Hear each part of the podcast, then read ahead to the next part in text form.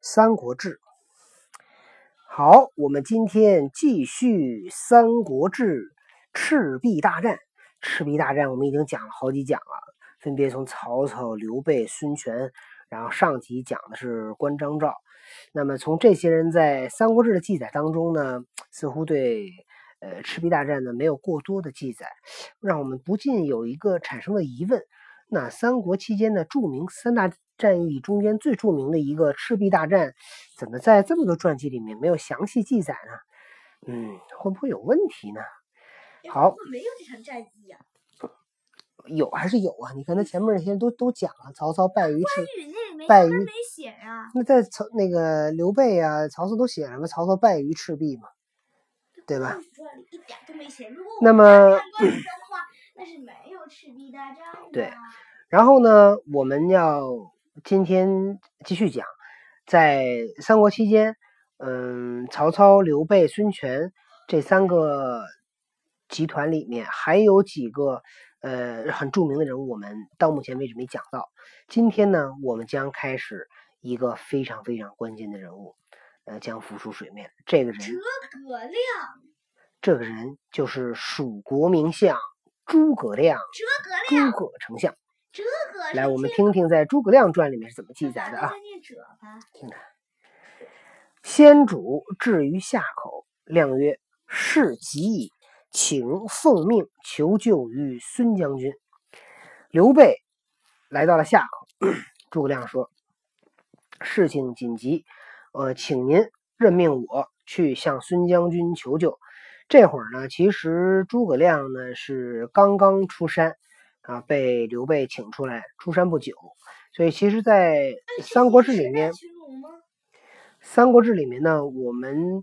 呃，有机会讲到诸葛亮传的时候，可以看到，其实诸葛亮在出山以后到赤壁之前，还没有太多的作为，至少史书上是没有记载的。那么这次应该是诸葛亮第一次正式的为刘备，呃，做出一个很重要的贡献。来，请讲。陈寿写这本《三国志》，嗯，他写了多长时间？不知道。这么多人的传记，嗯，这么多人哈。他写了五五十多卷，是六十多卷？多少年呀？我不知道，我估计也得十，我猜啊，十年吧得。还得更改，如果有地方写错了，全篇都得跟着一块更改。他陈陈寿写跟那个曹雪芹写《红楼梦》，跟罗贯中写那个《三国演义》是不一样的，因为那些小说，你完全可以跟自己想象去写，你想怎么写怎么写。但是陈寿写的是史书，他所他的每一句话。每一个词都要有出处才可以，他不能自己跟那儿瞎编。说我觉得诸葛亮这么说，那是不行的，必须得诸葛亮说的。所以诸葛亮说的这些话，一定是在陈寿查了。比如说当时诸葛亮见了孙权，他在给孙权去讲的时候，旁边有人记录，对吧？把哎把当时的话记下来。所以陈寿必须要查的这份资料，才可以往这项写。哎，或者是找到了一份文献，就是文字记载才可以，他不能自己跟那瞎编，你知道吧？所以陈寿写这种史书其实更难。我估计当时说话时候肯定说的很慢，是这样。你看啊，先是诸葛亮是，比如说他要诸葛亮这么说，你听听诸葛亮怎么说就完了，行吗？嗯。待会儿你再来用你的语气说啊，先你先听听诸葛亮怎么说的。行。这个石权拥军在柴桑观望成败，这会儿呢，孙权带领军队驻扎在柴桑。然后他干嘛？他跟那干嘛呢？隔岸观火，跟那看热闹。哎，曹操来了，嘿，哎呦，收了荆州了。哎呦呦，打刘备，嘿，跟那看啊，看看，看看看热闹。柴桑在哪儿呢？柴桑是浔阳郡的治所。浔阳郡呢，应该，嗯，谁死在柴桑来着？谁死的柴柴桑？周瑜吧？好像好像是，对吧？那么，这个孙权驻扎在这儿，然后呢，这个诸葛亮来了。亮睡全月：“听着诸葛亮怎么说的啊？这是一段非常有名的这个叫什么表达？海内大乱，将军起兵据有江东，刘豫州亦收众汉南，与曹操并争天下。今操山夷大难，略已平矣。”遂破荆州，威震四海。英雄无所用武，故豫州遁逃至此。将军量力而处之。若能以吴越之众与中国抗衡，不如早与之决。若不能挡，何不按兵速甲，北面而视之？今将军外托服从之名，而内怀犹豫之计，事急而不断，祸至无日矣。诸葛亮说了这段话，他说的是什么呢？海内大乱，说现在天下大乱，将军起兵具有江东，说的是谁呢？孙权，或者是孙权的一家子，对吧？你们带着军队占了这个江东。刘豫州呢，亦收众汉南，刘豫州呢，也在汉南啊。这个召集人马也有自己一个地盘，其其实他没有什么地盘，与曹操并争天下。哎，这句话厉害了。当时你想，诸葛亮那个刘备没有地盘，被曹操追着跑，结果呢？但是诸葛亮人不人不是这么说的，人说你那个吴将呃孙将军占着江东，对吧？我们刘豫州占在汉南，我们咱仨我咱俩跟曹操并争天下，这一下把刘备的地位就提到了。跟曹操、跟孙权一样高，也就是说，咱们在这次合作啊，在这次谈判过程当中，咱们的位置是一样的，是平等的啊，不存在。叫求人，合作。哎，联盟合作，这是一下把这个调子定在这儿，你知道吗？一下把主动权给拿。哎，拿主动权，他不能到这说，哎呀，孙将军，那个你看，我们都被人追着跑，要不然您来帮帮忙。那孙权就该怎么样了？开价了，对吧？孙权就该该该提条件了，但他不能那样。今操山夷大难，略已平矣。今天曹操山夷，山夷是什么呢？山夷是说叫削平大乱。山是删除杂草，山夷就是削平的意思。山夷大难，削平大乱。曹操在他不是在北边刚刚把冀州平了嘛，对吧？又把那个乌乌丸三郡给平了，所以呢，他曹操已经把北边搞定了。遂破荆州，威震四海。然后他向南一指，荆州就破了。然后现在呢，海内巨震啊，都被曹操的这个声势呢所震撼。哇，曹曹公厉害，英雄无所用武，故豫州遁逃至此。诸葛亮说：“我们刘备，我们是英雄，对吧？英雄呢，刘将军呢，没有地方施展自己的才华，所以刘刘刘将军豫州啊，刘豫州。”就暂时逃难到这儿，将军量力而处之。说孙将军，您呢就根据您的力量啊来决定。若能与吴越之众与中国抗衡，不如早与之决。如果你能用吴国、越国的力量和中国去抵抗，你呢就赶紧跟曹操划清界限。为什么说中国呀？什么叫中国呀？中间的国家，其实呢，在呃，因为中国是个什么概念呢？就是周天子，什么周天子呀？就是那个呃，汉朝这个这个叫首都那个位置才叫中国，其他的地方呢，它都是都是分封的一些国家嘛，对吧？吴国、越国、什么济南国，都是一些小的国家或者郡啊。都，如果你站在自己那脚底当中间的话，都叫中国，对吧？对，是的。圆就有 n 个那个。无数个。无数个那个对称轴。是吧？所以都可以管自己叫中国，是吧？那那那没办法，这名被咱占了。我们是中国。那英国人没这么叫。我们是中国。然后英国人说：“你拿证据啊！”中国人拿个地图看，你们正中间。英国人拿地图。我们才在正中间。人家英国叫不列颠，对吧？叫 British。嗯那么他呢，就说你要挡得住，你就早点跟曹操划清界限；若不能挡，何不速按兵速甲，北面而视之？说你要挡不住，你呀，干脆带着军队呢投降啊！金将军外托服从之名，说您现在啊，表面上是服从曹操。而内怀犹豫之计，而内心里呢又犹犹豫豫的，不知道该跟曹操呢是联合呀还是对抗。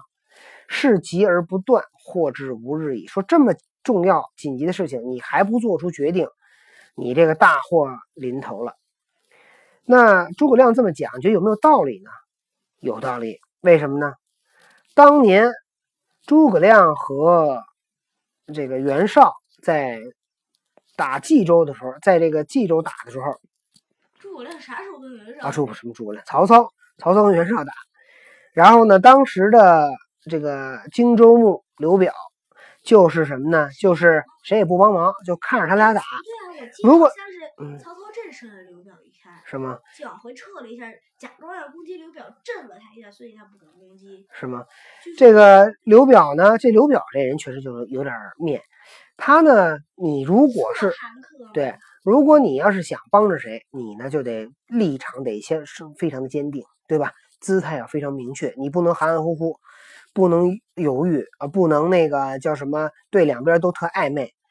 那如果你要是强大，你也想看热闹，说你要收拾他们俩也行。这刘表呢又收拾不了他们俩，又不站队，就跟那儿看着。那你想，无论是曹操、袁绍，谁赢了都得来收拾你。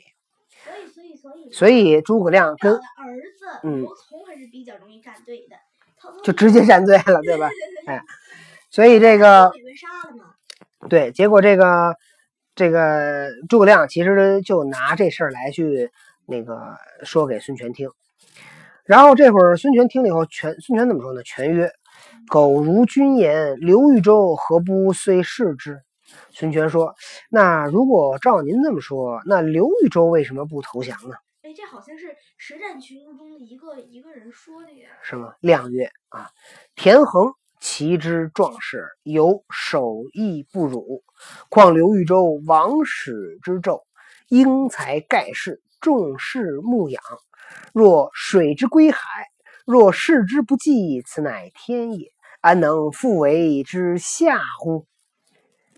曹操什么？曹操？诸葛亮说：“说田横是齐国的一个壮士，守义不辱，为了大义啊，不去这个受辱。当时。”田横是，嗯，在秦末，他是一个齐国的贵族，然后呢，也是跟着那个陈胜吴广起义的时候呢，他也起义了，也是反秦自立啊。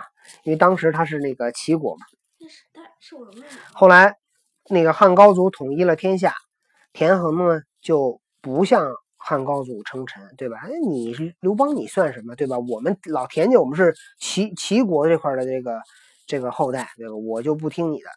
然后他就带着五百个门客逃跑了，跑到一海岛上。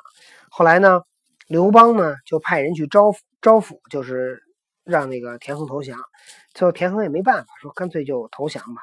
结果投降完了以后，他就往往那个，因为他特别厉害嘛。刘邦就说让那个田横说：“你来来，说你到那个我们长安来，我看看你长什么样。”田横就往长安走，结果在半道他一想，我怎么能去以这个。这个投降的身份去见刘邦呢，他半道就自杀了。他自杀了以后，就人就把他那个头就送到刘邦那，给刘邦去看，说这这就是田横。结果刘这个田横死了以后，当时田横不带了五百人逃到海岛上吗？就他的相当于门客，他的部下。后来这个田横自杀的消息传到那海岛上，你猜那五百人怎么样？全自杀了。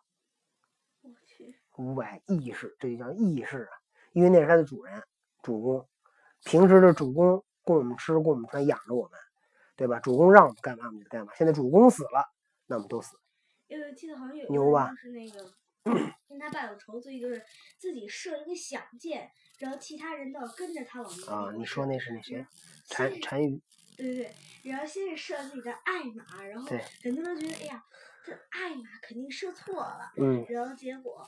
就，但也有人跟着射啊，他就把没跟着射的人全砍头杀了。嗯，然后第二天射自己的爱妃，对，射爱妻，然后射完以后说：“哎呀，结发夫妻，这这这肯定射错了。”结果没有射的人全部杀掉，所以所有人知道。响箭射到哪，其他箭都跟到哪。对，有一次跟他爸去打猎，然后路上就他爸在前面，然后一个响箭射出去，所有箭一发射就把他射，就把他爸射成刺猬了。对，最后他是当了大单于了，是吧？刚才多多姐姐跟大家分享一个故事，分享的是那个单于哈，就是匈奴，然后有一个是哎怎么当上单于这故事啊，这个有空咱们再详细讲哈，大家就听一听，丰富一下知识。嗯，这个刘诸葛亮说说。田横啊，以守义不辱。那我们刘豫州刘皇叔，那是王室之胄，那么皇家后代，对吧？这个叫什么中山靖王之后，英才盖世，重视牧养，说这些这些勇士们都非常的敬重跟仰慕我们的那个那个刘豫州。就像水归到大海里一样，说若视之不济，如果刘豫州最后这个大事不成，此乃天也。说这是天命，对吧？老天爷让我们成就成，老天爷不让我们成，我们也没办法。那我刘豫州怎么可能去为为之下乎？怎么能屈屈尊在别人的下面呢？但是诸葛亮也没想想，你这之前不就一直在曹操、刘备一直在曹操手下吗？对不对？做左将军嘛。嗯，他说他是给大汉当臣呢。对，也可以，对，也可以这么说。然后呢，这个诸葛亮，诸葛亮为什么要这么说呀？孙权说：“那刘豫州干嘛不投降？”那诸葛亮说：“我们刘豫州，我们的大英雄，我们能投降吗？”诸葛亮干嘛？为什么这么说呢？激将法，激将法挤着孙，对，挤着孙权呢。然后呢，孙权听了以后，果然上套了。权勃然曰。大怒，吾不能举全吴之力，十万之众，受制于人。吾既决矣，非刘豫州莫可以挡曹操者。然豫州新败之后，安能抗此难乎？孙权听了以后大怒，说：“我怎么就不能带着我们全吴国的这些土地，还有十万之人，我们怎么能受制于人呢？”说：“我已经决定了啊，我诸葛亮小一岁呢。说：“我已经决定了。”但是，如果你说除了刘豫州，谁挡得了曹操？但是现在刘刘豫州打了败仗，还能挡得住曹操吗？咱们对吧？刚才提的是一个立场问题，对吧？就是到底该不该投降的问题。现在孙权说不能投降，得打。那么接下来就要想一个说怎么打的问题了。那打得了吗？就是该不该打？该打，但是打得了吗？这是一个能不能的问题了，对吧？前面是你想不想，现在是能不能。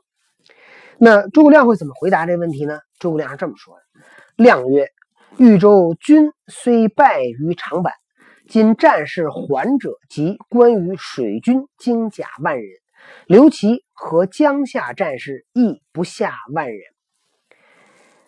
曹操之众远来疲弊，闻追豫州，轻骑一日一夜行三百余里。此所谓强弩之末，势不能穿鲁缟者也。”故兵法记之曰：“必决上将军。且北方之人不习水战，有荆州之民复操者，逼兵势耳，非心腹也。今将军诚能命猛将统兵数万，与豫州协归同力，破操军必矣。操军破，必北还。如此，则荆吴之势强，鼎足之形成矣。成败之机。”在于今日。孙权问：“能打吗？”诸葛亮说：“能。为什么能呢？你不能光说能啊，你得给给点理由出来。”诸葛亮说：“说刘豫州虽然在长坂坡打了败仗，但是现在这个留下来的部队，加上关羽的水军，还有精兵万人，但是不是精甲也不知道。反正他是这么说，我还有一万人。刘琦。”的江夏的战士也不下万人，我们还有两万人。曹操的人远来疲弊，他是从北边来打我们，他就是已经很辛苦了。听说他追我们刘豫，追这个刘豫州，带着他的轻装部队，一日一夜就走了三百里。这就是强弩之末，就是你这个弓再强，但是这个箭啊，强弩这个箭射出来力量再大，但是已经飞到头。飞到最后那一点劲儿了，是不能破鲁缟。鲁缟是什么呀？就是一种绢，就是一种呃薄薄薄的绢，产在鲁国，那就是特别薄的一层纱。那个最厉害的箭飞到最后的时候，它一碰到这纱就掉下来了。为什么呢？它的力量已经用光了，没有力量了，所以这就叫强弩之末。说这个是兵法大忌。那么这样一定对上将军不利。说这个曹操肯定得出事你看这还真应验，还真是出事北方之人呢又不习水战，他们都是北方来的人，对吧？在水上打，他们在地上跑行，骑马行，一上船就不行，晕船，恶心，对吧？有荆州之民复操者，说荆州这些人虽然他们投降了曹操，逼兵士都是被他那个军队吓的，对吧？非心服也。其实他们心里边并没想那个投降曹操，口口服心不服。对，说今天将军如果能派上猛将，带上几万人和刘豫州协同起来，一同发力，一定能够打败曹操。曹操被打败，一定会向北退。那这样的话，金国、吴国的势力就会强大。就会形成鼎足之势，一个是荆州，一个是吴国，一个是曹操，对吧？已经形成鼎足之势。那么成败之机，是成是胜是败，就在于今天了。事成之后，成那就再说了，对吧？这个理论上来讲，到那会儿，一旦把曹操打跑了，大家就抢呗，对吧？谁抢着算谁的。那么曹公败于赤壁，好，你看笔锋一转，孙权。啊，这儿还落了一句：权大悦，即遣周瑜、程普、鲁肃等水军三万，随亮义先主，并力拒曹公。孙权大悦，命令周瑜、程普、鲁肃带领三万水军，和诸葛亮回去见到了先主，然后呢，去共同抵抗曹操。没有讲舌战群群儒这件事儿。当然，估计啊，你想两种可能性：第一种可能性不存在舌战群儒，因为诸葛亮去见。也是见那个孙权，对吧？他没有必要跟那些人去谈。那么也存在一种可能性，就是有可能，比如说孙权把这些主要的谋士都叫来，说咱们开个会，然后呢，大家听一听这个成不成？哎，可能都有，但是史书没有记载的这段。但至少是这个诸葛亮在赤壁大战的形成阶段起到了一个很重要的作用，对吧？他去说服孙权来和刘备联合。曹公败于赤壁，稍等啊！曹公败于赤壁，引军归邺。曹操打了败仗，带领军队退回到邺城。先主遂收江南，以亮为军师中郎将，使都零陵、贵阳、长沙三郡，调其赋税以充军时。先主接下来把曹操打跑了，他先先主就赶紧在江南收地儿，对吧？任命诸葛亮为军师中郎将，在之前。诸葛亮是没有被任命为军师的，军师中郎将也是刘备专门给诸葛亮设的这么一个衔儿。那么让是实的，呃，但是呢，他扮演的不是军师的这个角色啊，就不是故事里面的军师。他在干嘛呢？让他去管理零陵、贵阳、长沙三个郡，这三个郡呢都是荆州的三个郡，荆州靠南边的三个郡。那么。让他管理这三个郡呢，调其赋税，就是在当地征集赋税，以充军时，就是供应前线打仗。所以，所以诸葛亮其实在呃出山以后，一直到刘备死之前，实际上诸葛亮嗯在史书里面很少有记载参与那些著名的战役，比如说刘备去讨伐这个刘备入川。是带的庞统，对吧？刘备去讨张鲁是带的法正。当时这个诸葛亮一直是留在。权力就是，假如说刘备给诸葛亮的权利就是收了中间，给了两边，就是刚遇见诸葛亮的时候给了你的权益，然后刘备死的时候。刘备刘刘备就是其实让诸葛亮就是在一直在后方帮他那个往前线送钱送粮食，然后呢，这个有的人就认为诸葛亮不重要。是个通才嘛？比如说这个，呃，易中天老师讲的里面，就是一直他觉得，呃，刘备对诸葛亮不是很重视。但是我对这点，我跟易老师的观点呢又略有不同。就是说，嗯，诸葛亮确实没有我们民间传说中的那么神奇，然后打了那么那么那么那么多的仗，然后同时呢，没有像民间传说中跟刘备什么什么。形同那个雨水的感情哈，这这种这种关系，但是但是这里面你要想到一个问题，刘备派诸葛亮在后方帮他往前线组织军粮啊、钱呐、发动生产、啊管理，其实这个事儿也非常重要。在汉初，在汉初刘邦打天下的时候，刘邦手下有一个人叫萧何，萧何就在扮演这样的一个人，所以后来刘邦建国以后。封第一功臣没有封张良，没有封韩信，封的是萧何。因为什么？因为打仗打的是军需，打的是物资，没有后面人源源不断给你前面送粮食、送武器、送弹药、送往前线送人、送人，你打什么打，对吗？你就到前面是抡斧的这事比较简单，但是往前送斧的这事儿复杂呀。所以我觉得诸葛亮其实还是很重要的。那么，但是确实没有民间传说的那么神奇了哈。那么这里面，我觉得还有另外一个原因，就是诸葛亮没有表现出来那么多英雄事迹，也是因为，呃，因为在在这个呃蜀蜀汉建国之前，蜀国是没有蜀没有史官的，而且刘备当时在整个这个事业成长的过程当中呢，他都处在一个比较弱势的地位，所以这样的话呢，其实他就老是跑来跑去，被别人追着跑。被别人追着跑，他哪有机会？好说这个刘备说每天说的什么话都记下来，诸葛亮每天说的什么话都记下来。哇塞，跑跑逃命都来不及，还天天扛着那些书，扛着那些纸，不可能。又没有电脑，又没有 iPad，又没有微信，又不能上网存，没有云，所以他不可能记。云呢？云云就是云存储，把那数据存在一个虚拟的一个空间里边。所以我觉得这个，我认为这个也是一个原因，在《三国志》里面。没有对诸葛亮有过多的一个记载，因为在那个阶段确实也记不下来，嗯，没没办法记，你知道吧？哎，好，那么我看看时间哈，呃，看看还有没有时间再讲这个注。现在是二十六分钟，时间太晚了。那么这个注呢就不讲了哈，这个注不是特别的重要。呃，今天我们讲的是呃《诸葛亮传》里面记载的。赤壁大战，我们似乎感受到，哇，这个赤壁大战在早期也是蛮精彩的，嗯，但是好像戛然而止，就是孙权同意了就结束了，哎，收的很猛，结束了。那么赤壁大战还有哪些故事发生呢？在蜀书里面，诸葛亮、刘备、关张赵都讲过了，魏书里面曹操讲讲过了，吴主也讲过了，所以现在还有两个关键人物。我们就要去讲，在下回讲这两个人是谁，我们下次告诉你。